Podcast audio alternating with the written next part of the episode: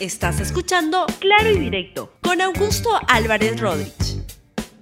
Bienvenidos a Claro y Directo, un programa de RTV. El día de hoy quiero conversar sobre ustedes, sobre mi opinión de lo que está pasando en este momento en la política peruana y en la pandemia. Y lo que yo estoy viendo desde mi modesto punto de vista es que hay un sabotaje, hay una conspiración contra la democracia, porque se intenta lanzar otro golpe de Estado y contra el proceso de vacunación contra el COVID-19. Les voy a explicar por qué lo veo de esta manera. Bien, vamos con el desarrollo del programa y les cuento rápidamente a los que están enterados, pero que le da el contexto a este programa, es que el viernes pasado en el canal Willax del señor Erasmo Bon se este, difundió una serie de informaciones, entrevistas, que apuntaban en esencia, en conjunto, a dos cosas. Primero, que la vacuna ah, china de Sinopharm tiene una escasa este, utilidad para proteger a la, a la gente, que por tanto no servía, y estuvo el doctor o mm, el doctor este, Ernesto Bustamante, que hacía como de doctor creo que en verdad es un candidato del partido de Keiko Fujimori de este, la lista, en la lista al Congreso, el señor Bustamante. Y luego estuvo el señor Rafael López Aliaga, el candidato más conservador de esta campaña del partido Renovación Popular, que se sumó a esa, a esa crítica y luego lanzó una arenga que era la de este, vacar al presidente Francisco Sagasti y poner en su lugar a una persona que él estima mucho, que lo ve como alguien muy decente, muy, muy capaz, etcétera, etcétera, que es el señor Otto Gibovich, congresista de Acción Popular. Y es alguien que, como recordarán ustedes, estuvo metido en todo el entuerto de la vacancia de Martín Vizcarra, estuvo metiéndose a llamar a los comandantes generales de la Fuerza Armada para poder este, convocarlos para, para el golpe de Estado. Y eso fue un golpe de Estado, al margen que se compruebe que como se ha comprobado sin duda que Martín Vizcarra es un sinvergüenza que se vacunó de espaldas a la gente antes que la gente, antes que la primera línea, eso no cambia en modo alguno, en absoluto, que esa decisión de vacarlo en ese momento con la información con la que se disponía, estábamos hablando de un golpe de Estado. Y ahí estuvieron participando Manuel Merino, Ricardo Burga y Otto Gibovich participantes activos de ese golpe de Estado que se armó y que fue este, sacado de Palacio de Gobierno porque la calle les dijo no queremos eso en el país. Pues todo eso se volvió a este, actualizar, a replantear en la noche del viernes con esa arenga que hace Rafael López Aliaga para decir saquemos a Sagasti de, este, de, de, la presidencia, pongamos a Otto Gibovich, a quien yo le pregunté en el Twitter si es que él estaba de acuerdo con eso y daba unas respuestas que eran cómo eludir las cosas. Y recién, el día domingo, cuando yo vio que el golpe había fracasado y había un tremendo roche, sacó un comunicado en el que igualmente no negaba absolutamente nada. Y lo que refleja es que un sector de acción popular, lamentablemente, es un partido de verdad metido en todos los golpes y en, en todas las ideas para meterse al poder por el atajo. Marín, Merino o Gibovich se creen este Valentín Paniagua, pero saben que solo son Merino y Gibovich, nada más que eso. Recordemos entonces lo que ocurrió a continuación. Ha sido una serie, han habido una serie de comentarios políticos relevantes. Empecemos con el comentario del presidente Francisco, que lo que dijo es hay que tener, no hay que tener miedo ni prestar atención a informes tendenciosos. Y nosotros seguiremos avanzando con los estudios clínicos, eso lo hace una institución totalmente independiente del gobierno para que no haya ninguna sospecha. Pero en todo caso, ya tenemos indicadores, índices, tenemos información eh, preliminar sobre esta vacuna que es efectiva en primer lugar y en segundo lugar no produce efectos indeseados ni problemas más allá de lo que produce cualquier vacuna,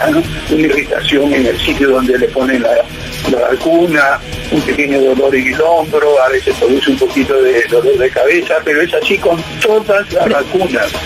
la vacuna contra la fiebre amarilla, la vacuna contra la viruela, la vacuna contra todo. Entonces no hay que tener miedo ni prestar atención a estos informes tendenciosos que como usted ha visto y ha visto la ciudadanía, no tienen otro propósito que desestabilizar el gobierno, hacer que se posterguen las elecciones, algo que nos hemos comprometido a realizar nosotros a tiempo, y lo que estamos viendo en realidad es un ataque contra la estabilidad política y la democracia disfrazado de críticas a un estudio clínico de una vacuna. Bien, sobre el tema de que la, vacuna a China no, no, sirve para nada, que tiene muy poca capacidad de ayudar a la gente a, no contagiarse, la Premier Violeta Bermúdez también salió al, al, frente y lo que dijo es que el gobierno adquiere vacunas que ofrecen garantía y seguridad para la población. Entonces no hay ningún problema nosotros todavía para garantizar una mejor eh, información actualizada en relación a la vacuna, le hemos pedido a Sinopharm que nos transfiera mayor información a la que nos dieron en el mes de enero, porque han transcurrido dos meses desde entonces para poder dar este registro una vez que firmemos el contrato para adquisición de vacunas. Para que quede claro, entonces la vacuna de Sinopharm sí obtuvo el registro sanitario condicional porque lo que dice lo que dice este reporte de Sudaca es que apenas tuvo una autorización excepcional de importación para un millón de dosis hasta el 30 de abril, pero usted nos dice que sí tuvo el registro condicional. Tuvo un registro de condicional y de emergencia, obviamente es excepcional, como es excepcional todos los registros que se hacen con las vacunas de emergencia. Bien, y luego el ministro de Salud, el doctor Oscar Ugarte, también apareció y dijo que se debe esperar los resultados con tranquilidad, los resultados del informe definitivo de la Universidad Cayetano Heredia. Y lo que ocurre es que este informe es un informe preliminar, aquel que salió a comentar el doctor Ernesto Bustamante, que ayer he visto que ya decía que se lo pasaron un día antes y que no era lo que se estaba interpretando y que él no quería llamar a la promover la zozobra y el nerviosismo, porque acá hay un tema importante. Acá hay un proceso de vacunación en marcha y lo que se está buscando acá es que la gente le agarre miedo y que no se vacune y que fracase el proceso de vacunación. Eso fue lo que dijo el ministro de Salud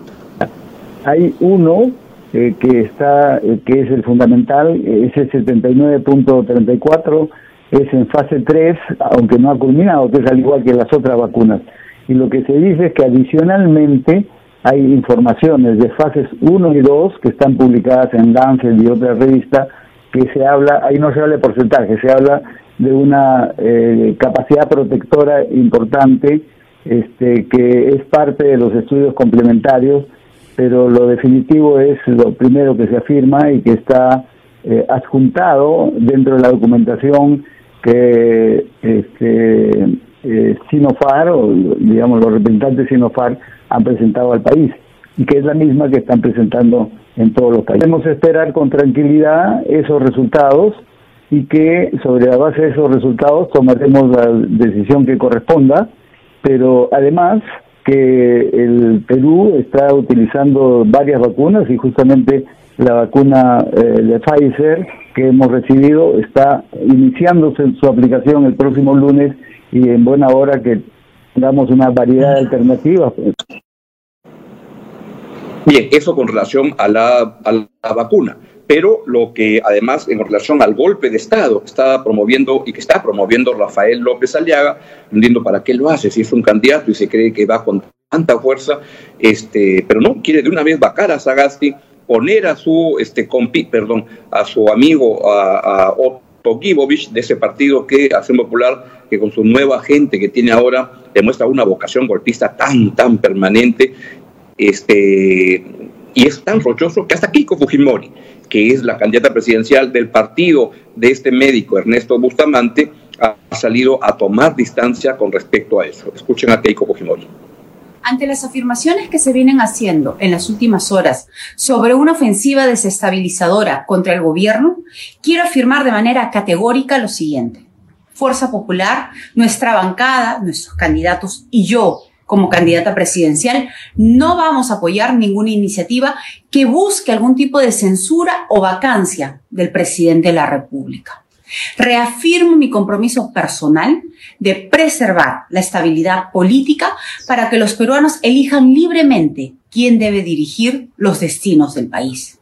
Espero que los cuestionamientos a la vacuna Sinopharm sean esclarecidos de manera técnica y científica sin ningún tipo de sesgo político. Hago un llamado a todos los candidatos presidenciales para que actuemos con seriedad y mucha responsabilidad. Hagámoslo por la salud y la vida de todos los peruanos.